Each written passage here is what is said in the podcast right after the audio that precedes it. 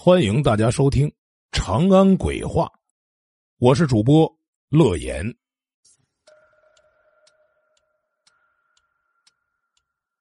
昨晚多亏了那个女鬼，寿秀才赶紧来到庙前的大树下，使出了吃奶的劲儿，真的挖出了一个小小的骨灰盒。他拿着骨灰盒放进包里，然后开始继续上路了。又走了两天。瘦秀才终于来到了京城。晚上，他找了一家客栈休息下来。正在读书的时候，女鬼出来了。她真是美的无与伦比，雪白的肌肤，苗条的身姿，乌黑如瀑布的长发，挽着好看的发髻，弯弯的柳叶眉，水汪汪的大眼睛闪烁着动人的光芒，小巧却坚挺的鼻子，红红的好似樱桃般的小嘴笑起来露出了整齐的像贝壳一样的牙齿。瘦秀才有点看呆了。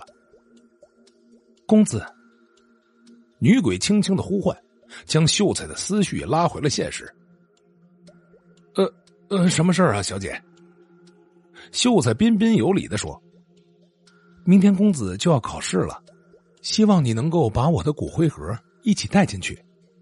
实话说呀，我自小……”也读了一些书，通晓四书五经，希望也能够助公子一臂之力。牡丹温柔的说：“这秀才听了，点点头。小姐吩咐，小生我定当遵从。”第二天，秀才把骨灰盒带在身上进了考场。这女子确实是博学多才啊，在考场上不仅给秀才鼓励，还帮他分析问题的解题步骤。当然。他说的话只有秀才一个人听到。到了放榜的日子，这秀才果然是高中状元，他和牡丹都非常的开心。这短短数日的相处，他们俩互相产生了情愫。但是人鬼是不能在一起的呀。朝廷给了秀才一个月的时间回乡探亲，一个月之后就开始正式任职。不过秀才没有回去。而是让人捎信给母亲报喜，之后呢，悄悄的带着牡丹的骨灰盒来到了一座香火很旺盛的寺庙。听人说这儿有一个法术高深的大师。状元找到大师，把牡丹的事情全部告诉了他，希望大师呢能够帮助牡丹还阳。大师听完却皱起眉头，想了很久才说。办法倒是有一个，不过有点危险。状元一听知道有机会，他立刻说：“大师，什么办法我都愿意，哪怕付出我的生命，我也要救回牡丹。”大师听了之后点点头：“那好吧，你每天用刀割破手腕，滴十滴血放进骨灰盒。”要滴满七七四十九天，这样就可以积聚起他的三魂七魄。我施法给牡丹造一个身体，把三魂七魄放进去就可以了。这期间，牡丹不能出来，要一直待在骨灰盒里，直至重生。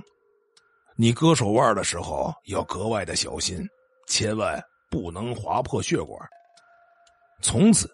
状元每天照着大师的话照做，虽然很疼，但是为了牡丹，他必须这么做。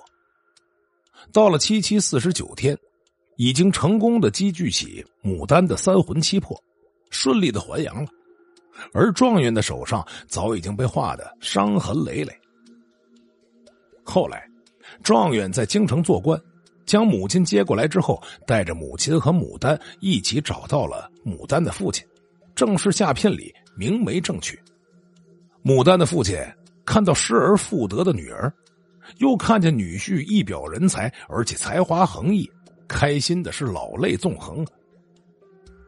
从那以后，状元和牡丹就过上了幸福的生活。牡丹十分的孝顺，他的母亲也得以安享天年。